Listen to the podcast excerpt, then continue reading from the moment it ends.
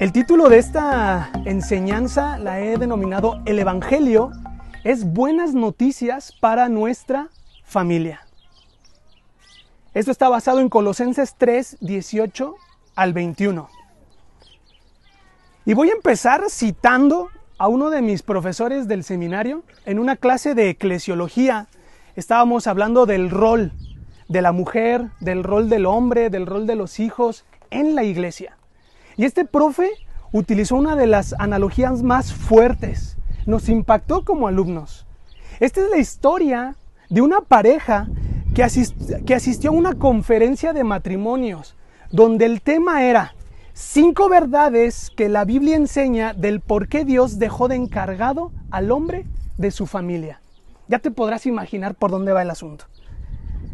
La enseñanza era sobre la sumisión, pero no sobre la sumisión como de un amo hacia un esclavo, sino la sumisión de las mujeres hacia los hombres. Este tipo de sujeción, de sumisión, de atadura, convierte a las mujeres en robots, en adornos para un hombre, en parte de la servidumbre. Este era el mensaje de tal enseñanza. El esposo solo pronunciaba pletóricamente frases como, Nunca había oído esto antes en la vida. Esto sí es palabra de Dios. Aplaudiendo se paraba y daba gracias a su padre. Al llegar a casa, sarcásticamente el hombre le pregunta a su mujer, ¿y qué aprendiste? ¿No hay algo que me tengas que en el cual me tengas que pedir perdón? Su esposa estaba que echaba chispas. Su esposa no dijo ni media palabra. Esto enfureció al marido a tal grado que cerró la puerta de casa y le dijo, está bien, no digas nada, pero que sepas que de aquí en adelante yo hablo y tú obedeces. Es bíblico, ¿lo comprendes? Así que empieza quitándome los zapatos. Imagínate esa enseñanza en un salón de clases donde había 40 estudiantes, entre ellos la mayoría eran mujeres. El concepto de sumisión de aquel hombre no está muy lejos de lo que hoy nosotros entendemos y practicamos. ¿O no es así? Lamentablemente, y mi afán no es generalizar, el pueblo de Dios ha confundido la sujeción que la Biblia señala con humillar con sobajar. Y el problema es que cuando humillamos y sobajamos, estamos en la línea de poder entrar a, violentar a nuestro cónyuge de manera física, verbal, psicológicamente, y no solo a la mujer, sino a los que conforman también el núcleo familiar. La sujeción de la cual hoy vamos a hablar está lejos de esto. No, la violencia familiar, intrafamiliar, perdón, no, no es bíblica. Así que vamos a leer Colosenses 3, 18 al 21. Por favor, acompáñame con tu vista. Voy a estar leyendo en la nueva versión internacional. Y Pablo habla a sus lectores, a sus lectores, a los de Colosas, hombres y mujeres, personas judeocristianas, libres, los traductores de esta versión han denominado esta porción normas para la familia cristiana. Y empieza el autor diciendo, el versículo 18, esposas, sométanse a sus esposos como conviene en el Señor. Pero la cosa no queda ahí. Dice, ahora esposos, amen a sus esposas y no sean duros con ellas. Boom. Versículo 20, Recuerda, normas para la familia cristiana. Hijos, todos aquí somos hijos. Obedezcan a sus padres en todo, porque esto agrada al Señor. Versículo 21 y último. Padres, no exasperen. Otras versiones dicen no irriten, no hagan enojar a sus hijos. No sea que ellos se desanimen. La sujeción, las normas para la familia cristiana de la cual hoy hemos estado leyendo, dista mucho, está lejos del concepto machista que hoy nosotros tenemos, del cual hasta hemos sido parte tal vez. Esto sin generalizar. Bajo el marco de los derechos y las responsabilidades, porque vivimos en una sociedad que exige derechos. Y podemos ir al centro de la ciudad y hasta hay rayones en las estatuas porque están pidiendo, exigiendo derechos, pero pocos hablan de los deberes y las responsabilidades. Tomemos este marco de referencia. Bajo el marco de los derechos y las responsabilidades, la sujeción, la sumisión es recíproca, perdón, es mutua. Se vive en amor, se vive en apoyo, se vive en cuidado, en el estímulo mutuo, en el empoderamiento responsable, en la responsabilidad y sobre todo en la justicia. Bienaventurados los que persiguen la justicia. Porque esto corresponde a quienes pertenecen al Señor. Aquí va la primera pregunta y no me respondas. La sujeción emprende, nace, tiene como base el amor, porque esto es lo que corresponde a quienes pertenecen al Señor. No sé, no quiero ser tan directo, pero tendríamos que reevaluar si estamos ejerciendo la sujeción responsablemente. Estas pautas para el funcionamiento de la familia tienen un fuerte eco en Efesios 5:22 al capítulo 6 al 9. En Efesios se ahonda, Pablo ahonda más el tema de estas normas familiares. En Colosenses se resume el concepto, pero no pierde la profundidad. Si tú quieres complementar tu lectura del día de hoy, échate una, una sumergida a Efesios 5, 22 al 6 al 9. Sin embargo, ambos textos, ambos paralelos, Efesios y Colosenses, describen cómo Cristo es buenas noticias para nuestra familia. El Evangelio del Señor Jesucristo, el cual libera, sana, restaura y da esperanza, es buenas noticias para tu familia. Para los esposos, para las esposas, para los hijos. Si seguimos más adelante la lectura también engloba algunos aspectos de esclavitud. Hoy no conocemos, al menos aquí en México, gracias a Dios, el concepto como tal de esclavitud. En otras latitudes del mundo sí hay esclavitud. Se piensa, algunos comentaristas, algunos estudiosos dicen que el hecho de que Pablo haya mencionado la esclavitud es porque en el hogar antiguo la esclavitud era era, era ok, era aceptable. Inclusive Jesucristo era buenas noticias en el hogar antiguo para los esclavos, para los amos. Hasta aquí ya podemos vislumbrar un poco el propósito de Colosenses 3, 18 al 21. El propósito de Pablo, el escritor, con estos mandamientos, no era simplemente traer armonía superficial, ficticia, a un hogar cristiano. Para nada. Esto no es el, esto no es el foco de atención del apóstol, sino de tener relaciones familiares para la gloria de Dios. ¿Cuántos de aquí tienen una familia? ¿Cuántos de aquí son parte de una familia? Creo que culturalmente los mexicanos somos muy familiares, en demasía. Yo vengo también de una familia que, si bien todo el domingo es para la familia, ¿Cuántos no amaríamos estar así, no? Bien acurrucaditos con la familia. Ahí está el interés de generar, de construir relaciones que den gloria a Dios. Creo que como mexicanos este mensaje es muy pertinente, esta porción de Colosenses es muy pertinente. Empezamos leyendo el, el, versículo 18, pero para entender esta sección es muy importante que lo hagamos desde el versículo 17 uno antes. ¿Por qué? Porque nos ayudará a entender el plan de Dios para con la familia. Y el versículo 17 dice, Pablo está enmarcando la nueva naturaleza, la nueva vida de un creyente que está sumergida o caracterizada por la sabiduría de lo alto. Aquí estoy haciendo un eco con la carta de Santiago.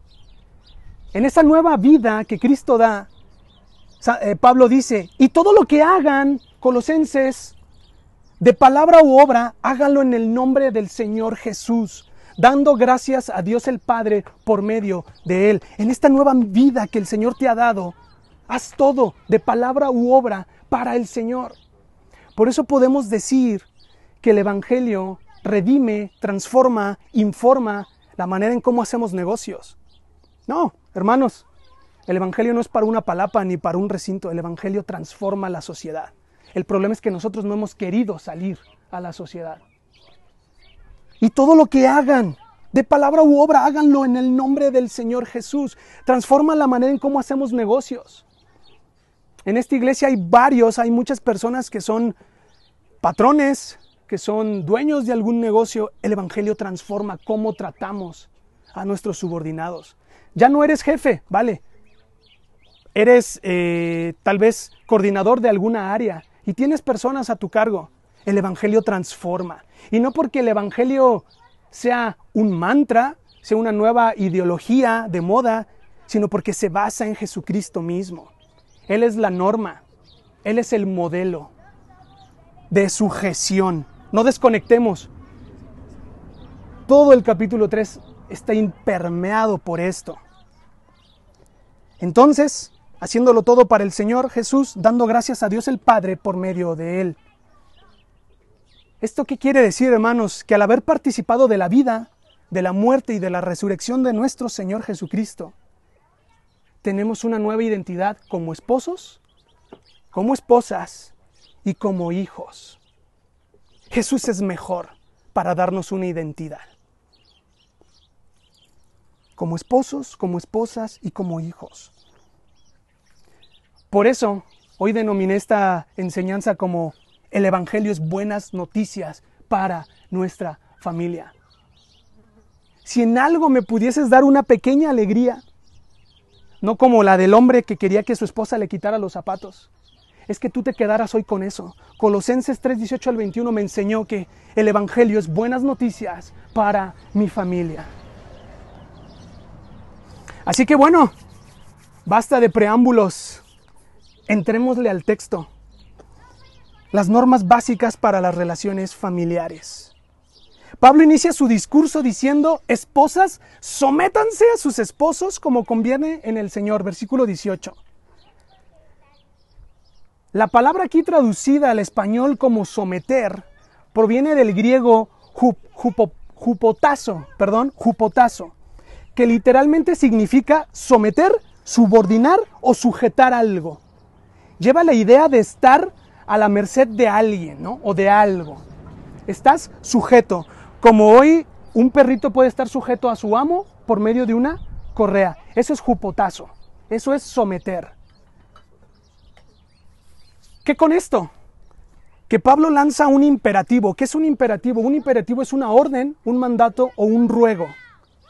A manera de una orden, de un mandato, un ruego, Pablo dice, Esposas, mujeres de la iglesia en Colosas, sométanse, sujétense, estén subordinadas a su cónyuge. No es si quieres, no es ahorita como los mexicanos, ahorita más al rato, ahorita cuando me dé la gana, es sométete, sujétate, que estés subordinada a tu cónyuge. Ojo, no con lentes machistas. Despréndete, desarrópate de esa lectura, de esos lentes. Este mandato, el cual Pablo le hace a las mujeres de la iglesia en Colosas, es contracultural como el Evangelio. Gloria a Dios por esto. Pues en el momento histórico en el que Pablo escribió, se daba por sentado que los hombres, esposos, padres y amos tenían derechos, pero las mujeres y los niños no. Yo, hombre, chipocludamente, perdón la expresión, tengo derechos, pero tú no, por tanto sométete. Y la única forma en que te vas a redimir es dándome hijos. No es posible, que Dios nos libre de esto. Esposas, mujeres, hijos o esclavos solo tenían responsabilidades que acatar. Eran el mandadero, eran el robot de alguien más. Al escribir acerca de las normas básicas para las relaciones familiares, Pablo tiene en mente que el Evangelio proclama, ojo, igualdad y dignidad humana. El Evangelio es contracultural. Dignidad humana, igualdad. Por tanto, pensar que la sujeción desde una perspectiva machista no refleja responsablemente la enseñanza bíblica. Lamento decírtelo si a ti te gusta tener el control de todo. Lamento decirte si a ti te gusta golpear a tu mujer, que estás lejos de lo que Pablo hoy enseña en Efesios y en Colosenses propiamente. La sujeción machista no es un ambiente ni un ámbito del reino de Dios y su justicia. Interpretar así la escritura porque se ha dado, porque crecimos así, sin generalizar, perdonen ustedes, es tirar por la borda el trato que Jesucristo y los apóstoles tuvieron con las mujeres de la iglesia temprana, de la iglesia primitiva, y éstas generaron un cambio. El Nuevo Testamento está inmerso de esto, mujeres llevando la palabra de Dios. Jesucristo resucitado no se le presentó al discípulo amado, se le presentó a una mujer. La sujeción machista no cabe dentro de la interpretación bíblica. La sujeción para Pablo no tiene que ver con inferioridad. Esto es demoníaco, hermanos. No es de que yo soy mejor por ser hombre, porque yo tengo derechos y tú solo acatas órdenes. No se trata de inferioridad, sino se trata de una conducta modesta y colaborativa. Son un complemento. No están compitiendo quién gana más o quién gana menos tiene que ver con una conducta modesta y colaborativa que respeta la posición del marido como pater familias, como padre de familia. Una, una, mujer modesta y colaborativa, ¿qué quiere decir? Que apoya a su esposo, honra y afirma el rol de su esposo, que es ser padre de familia. Esta es la sujeción de la cual Pablo está hablando. Colaboro contigo porque te amo, porque soy uno contigo y empodero tu rol, te apoyo. Sostener esta actitud humilde y de continuo apoyo refleja que somos eso, un complemento y que entre los dos hay igualdad. Esto es contracultural antes y hoy. ¿Por qué? Porque hoy otra vez los papeles se han intercambiado. Diferentes agendas políticas hoy nos venden la idea de soy suficiente, estando sola soy mejor, no necesito que nadie me mantenga y qué bien, qué bueno que puedas trabajar y puedas hacer riquezas en este, en este lado de la eternidad. Pero a la luz de esto, no hay cavidad para esto, hay un complemento, hay una actitud colaborativa y modesta, mansa y humilde. En esto del sometimiento, en este primer versículo 18, déjame mencionarte tres aclaraciones, porque de seguro tú ya estás que te rompes las vestiduras, ¿no? Permíteme mencionarte algo. Primera aclaración. El mandato, el, perdón, el mandato por parte de Pablo a las esposas no es una ley absoluta u, u universal. No es de que te tienes que agachar, cerrar los ojos y esperar el guamazo. No está Pablo diciendo esto. Si alguna vez mujeres de esta iglesia y de tal vez las personas que nos puedan escuchar por este podcast, si alguna vez un esposo pide a su esposa que haga algo que en su conciencia ella sabe que está mal, obviamente guiada por la sabiduría de lo alto, tiene el derecho y la obligación de desobedecer a su esposo. Cuando tu esposa te pida, esposo, perdón, te pida que hagas algo en contra de la santidad de Dios, tienes el derecho y la obligación como una persona libre porque Cristo es tu autoridad, no tu esposo absoluta, de desobedecerlo, aunque esto implique llamar a las autoridades en actualidad. Despojémonos de la sujeción machista y estás respaldada por tu iglesia local y por las autoridades en turno. Para esto utilicé como base Hechos 5:29.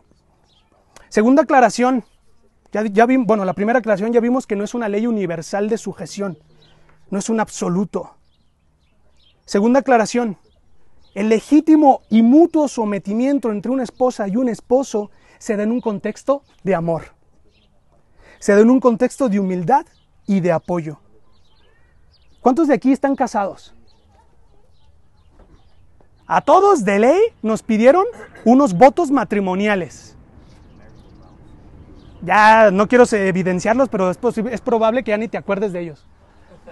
Pero en esos votos matrimoniales, ¿qué dijiste? Yo, persona libre y soberana, decido amarte en lo próspero, en lo adverso, en la abundancia, en la sequía, en la enfermedad, en la cárcel. Ah, no, eso no, ¿verdad? Pero estoy ahí por ti, apoyándote humildemente y colaborando. El contexto de la sujeción está en línea con esto. La esposa que se somete a su marido exalta la lealtad a Cristo, pues Cristo nos dio el mejor ejemplo de sumisión paciente. En amor y humildad Cristo se sometió en obediencia a sus padres terrenales. Aquí lo podemos ver en Lucas 2.51. Pero también en amor y en humildad se sometió a su Padre Celestial. Y sometiéndose obedientemente, alineado a la misión de Dios, esto lo llevó hasta la muerte de cruz. Filipenses 2.8. Tercera aclaración con la sumisión. El problema con esto viene cuando nuestros círculos eclesiales afirman el sometimiento que, que, confunde la palabra de Dios con la violencia intrafamiliar. Bienaventurados los que tienen hambre y sed de justicia quien no persigue la justicia dentro del núcleo familiar está actuando como una persona que no pertenece al Señor. Gancho al hígado. Asegúrate de estar en sintonía con esto. Así que vamos a seguir, vamos a concluir el versículo 18. Solo es posible alcanzar el equilibrio, el balance necesario en el matrimonio cuando cada uno asume el rol que la palabra le ha asignado y no el que la sociedad demanda. Si hoy nosotros hemos de tener equilibrio en nuestros hogares, es porque seguimos lo que la Biblia nos enseña, no lo que mi youtuber, tiktoker famoso hoy me dice que yo sea. Las esposas como personas libres, con derechos y como entes responsables, Ojo, eligen voluntariamente honrar, afirmar y ayudar a su esposo a ejercer la función que Dios ha dado para su familia. Esa es la sujeción en Colosenses y en Efesios. Apoyar, afirmar y ayudar a su esposo a ejercer el rol que Dios le ha dado. Esto no es machista. En esto consiste la sujeción. Honrar, afirmar y ayudar a su esposo. Pero la sujeción mutua recíproca no termina aquí. Con esto damos paso al, versículo 19. La sujeción es mutua. Y lo sabemos porque Pablo le pide a la esposa, honra, firma y ayuda, pero tu esposo te debe de amar sin ser duro u áspero. Aquí nos caen los cocos a todos. Aquí no hay ninguno que haya hecho lo bueno. Todos hemos sido duros y ásperos. Pero así como hemos sido duros y ásperos, espero en el Señor que también hayamos sido prestos para pedir perdón. Ahora viene, cambiemos el foco. Ya no te estoy haciendo un, con un microscopio, ya no te estoy viendo tus células, mujeres, esposas de esta iglesia. Ahora vamos a tornarnos a los hombres. Varones, esposos, personas que se van a casar, hombres, sujetarnos o amar a nuestras esposas implica no olvidar que ellas son nuestras hermanas en Cristo también. Son herederas de la gracia de Dios, como dice Primera de Pedro 3:7. No creo que tú le hablarías áspera o bruscamente de, de buenas a primeras a tu hermana en Cristo. Y si sí, aquí está Mario. Recuerda, es tu hermana. La imagen de Dios está depositada en ella. Estás agrediendo la imagen de Dios también, al ser áspero y duro. Asegurarnos de esto nos ayudará a amarlas, honrando a Dios como eso, creación de Él. Hijas del Padre. Uy, qué miedo. Algún día daremos cuentas, hombres esposos, de cómo ejercimos nuestro rol como padres y como sacerdotes espirituales de nuestra familia. Algún día daremos cuentas de qué tan ásperos y rudos fuimos con nuestras mujeres. Pero volvamos al texto. Pablo manda que amen a sus esposas. La palabra aquí, amen, es traducida como amar y proviene de la palabra agapao. ¿Le suena ágape? Bueno, están conjugados o declinados de diferente manera. Agapao. En el Nuevo Testamento se utiliza esta palabra para expresar amor hacia otras personas. ¿Cómo podemos estar expresando hoy amor a otras personas? Es lo que Pablo hoy le está pidiendo a los esposos hacia las mujeres. Expresar amor de diferentes maneras. Este agapao está lejos de solo caracterizarse por sentimientos afectivos. Ay, te amo, y le bajan las luces y las estrellas, y al otro día, vieja. ¿Sabes? Está lejos de eso. O también está muy lejos de solamente atracción sexual. Ambas son importantes, no tenemos que desecharlas, ojo, pero no solo se centran en estas dos. Sentimientos afectivos o atracción, atracción sexual. El agapao del cual Pablo nos está hablando lleva más bien la idea de un cuidado integral, de servicio para el crecimiento y bienestar de mí y tu esposa. ¿Quieres asegurarte de estar amando a tu esposa? Busca su crecimiento, busca su bienestar integral. Y con integral quiero decir integral. ¿Sabes? Cómo el hombre ha de mostrar agapao y sujeción a su esposa, porque recordemos, no desconectemos, la sujeción es mutua. ¿Cómo un hombre puede demostrar esto? Y te he mencionado, te voy a mencionar dos cosas. Una, un hombre puede demostrar amor a la que va a ser su esposa o a su esposa, renunciando al papel tradicional y machista que hemos aceptado, enseñado y tal vez hasta implementado. Tanto daño nos ha hecho esto. La segunda forma en la cual podemos mostrar amor es a través de actos intencionales que procuren su crecimiento en todas las esferas de una mujer. Esta es física, emocional, intelectual y espiritual. Esposos, esto espera Dios de nosotros. ¿Te acuerdas el versículo 18 que dice, sométanse mujeres a sus esposos como conviene en el Señor? Esto también aplica para los hombres. Ama a tu mujer en lo físico, pero también en lo emocional, pero también en lo intelectual, pero también en lo espiritual, porque esto es propio para el Señor, esto conviene a Dios.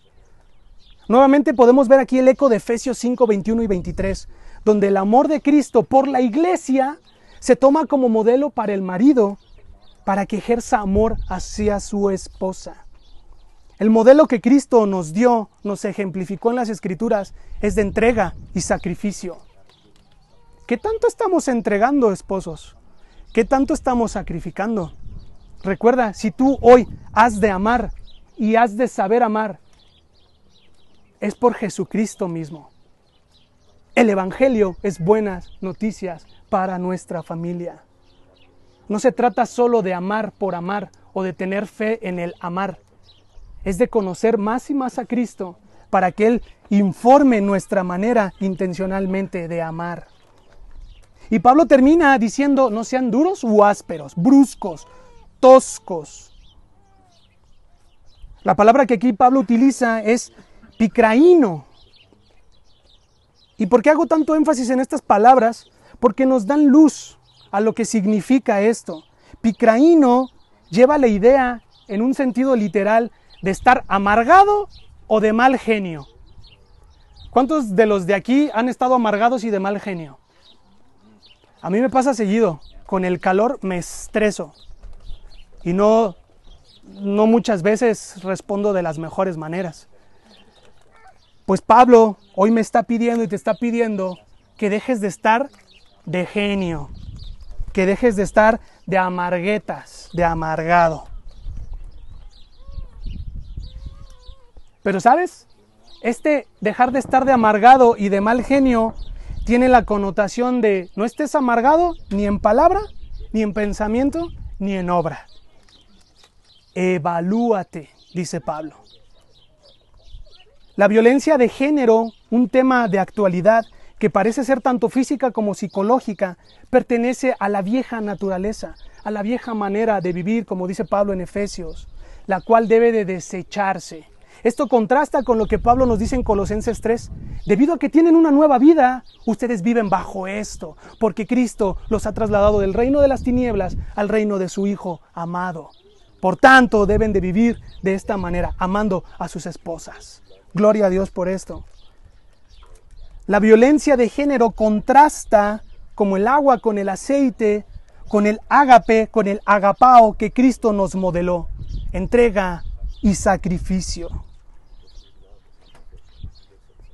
La entrega y el sacrificio de los hombres hacia sus mujeres siempre buscará el bien del otro. ¿Cómo? A través de actos de compasión, de bondad, de humildad de amabilidad y de paciencia. Pero Pablo dice, pero asegúrense lectores iniciales y contemporáneos de hacerlo todo en amor, porque este es el vínculo perfecto.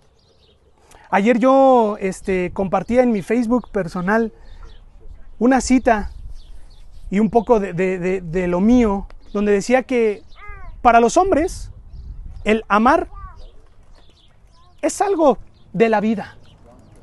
Pero para las mujeres el amar es todo. Un martillazo para nosotros hoy. Y ya casi vamos terminando. Ya hablamos de la sujeción de esposos a esposas y de esposas a esposos. Pero también hay algo aquí para los hijos. Deberes y responsabilidades de los padres hacia los hijos. No se trata solo de engendrar por engendrar. No se trata de tener casas chicas y de repente solo mandar lo que me sobra. Dice, hijos, obedezcan siempre a sus padres porque eso agrada, eso conviene, eso es propio al Señor. No perdamos de vista la conexión que Pablo hace acerca de la obediencia de los hijos hacia los padres. Esta conexión está establecida por Dios. Por tanto es buena, es agradable, es perfecta. El hecho de que los hijos traigan honra a sus padres a través de la obediencia agrada al Señor, porque el Señor es justo y Él ve justicia en esto. Este ambiente de sujeción u obediencia tiene que darse en donde los padres, ojo, aquí dice padres en un sentido plural, no en un sentido hombre, padre, ejerce, sino en un sentido plural como mamá y papá, enseñarán a sus hijos a conocer, amar y obedecer a Dios en las cosas cotidianas de la vida. No muchos crecimos con este ejemplo. No muchos no a muchos de nosotros nos enseñaron a amar, a conocer y a obedecer a Dios en las cosas cotidianas. Solo nos enseñaron a ir a un evento, a un culto, a ponernos una máscara. Lo que está diciendo hoy aquí Pablo es, a través de tu obediencia, hijo, sométete a tu padre, porque esto agrada en el Señor. Y en ese inter, tus padres, papá y mamá, no solo mamá, ambos te enseñarán a conocerme, a amarme y a obedecerme. En la escuela, en la casa y en todo lugar al cual tú vayas. Pero también voy a dejarte una aclaración aquí. Al igual como en el caso de las mujeres, la obediencia o sujeción no es absoluta de la parte de los hijos hacia los padres. No, no me vean mal. Esto no es un hincapié para que te desobedezcan. Ojo, si los padres forzan a un hijo a realizar alguna acción que vaya en contra de la santidad de Dios, ojo, abusado. Hijo, tienes el deber y la responsabilidad de desobedecerlo. Y no solo eso, sino de tocar puertas también. Recuerda, estás a un paso de borrar la línea entre la violencia intrafamiliar.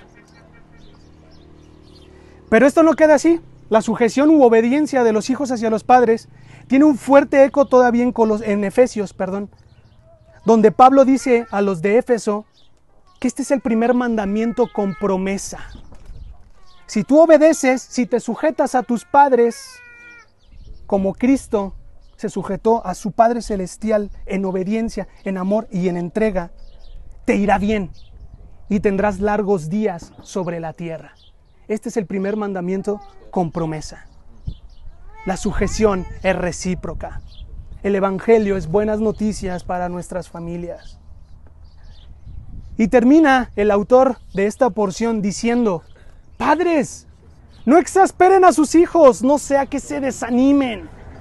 Otras versiones traducen exasperar como irritar, como ya lo mencioné, como sacar de quicio, como en una traducción coloquial diría, chale ya, ¿no? Cholepa.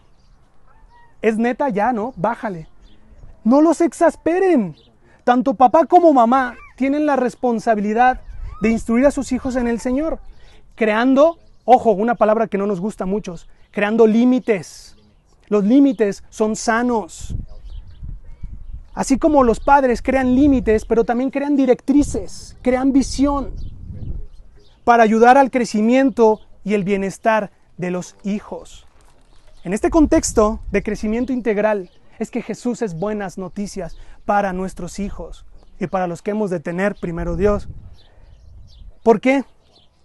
Porque estos hogares se caracterizarán por inhalar, por actuar bajo compasión, bajo bondad, bajo humildad, bajo amabilidad, bajo paciencia, bajo, bajo, justicia, bajo paz y sobre todo amor, que es el vínculo perfecto.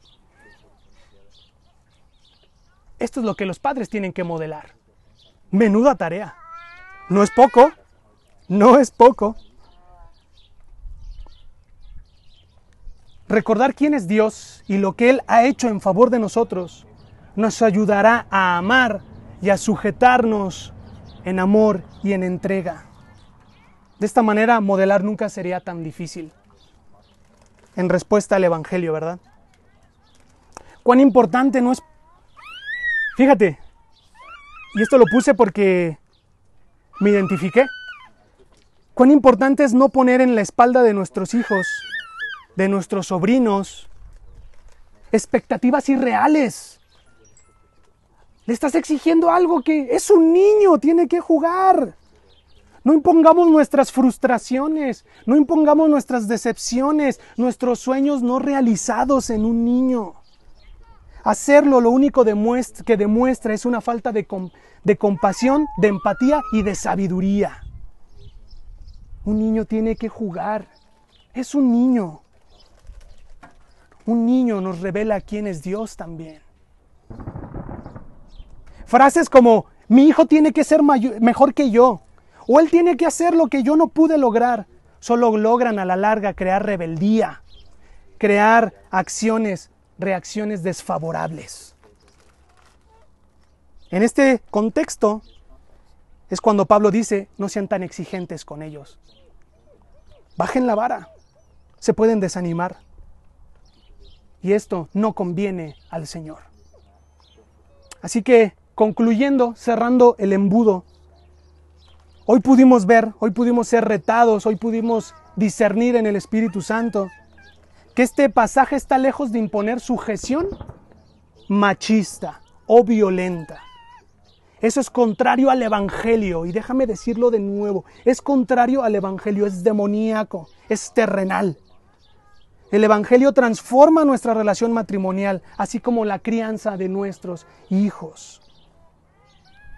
Pero por favor, no nos vayamos de aquí sin recordar, mujeres, hermanas en Cristo, amigas, honren y afirmen, ayuden y críen en amor a su familia. Varones, hermanos en Cristo, amigos, colegas, honren y afirmen, ayuden a su esposa, críen a sus hijos en amor, que es el vínculo perfecto. Hijos, honren a sus padres, afírmenlos, ayúdenlos, obedézcanlos en amor, que es el vínculo perfecto. El Evangelio es buenas noticias para nuestra familia.